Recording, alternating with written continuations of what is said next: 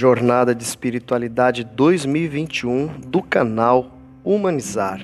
Primeiro domingo da Quaresma.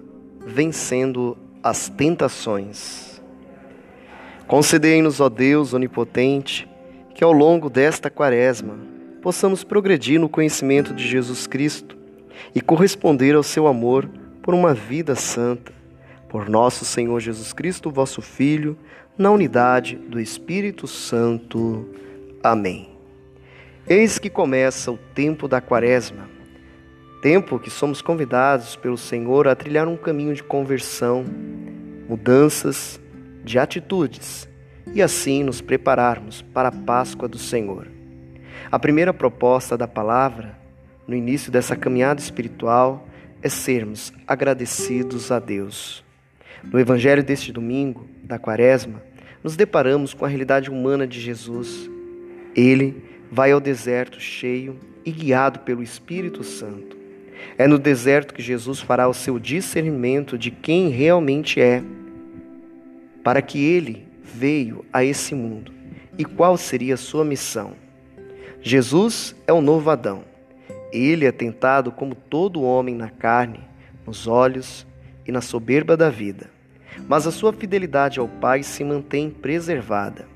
Ele ficou sem comer durante os quarenta dias e sendo reconhecido como filho de Deus, foi tentado pelo diabo a usar seus poderes divinos para o seu próprio benefício. A primeira tentação foi transformar as pedras em pães para saciar sua fome. Mas ele responde com as palavras da Sagrada Escritura, sustento da fé. Ele se recusa a ser o Messias da abundância. A segunda tentação é um esforço para fazer de Jesus adorar outra pessoa que não seja Deus.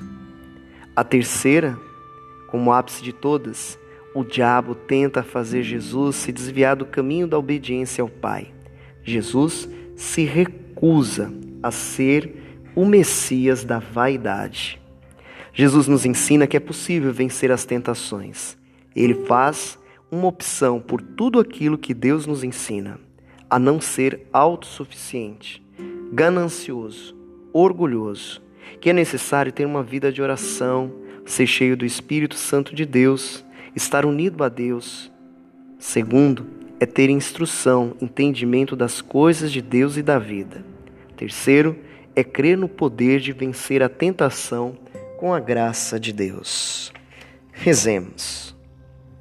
Ó Deus, que nos alimentastes com esse pão que nutre a fé, incentiva a esperança e fortalece a caridade.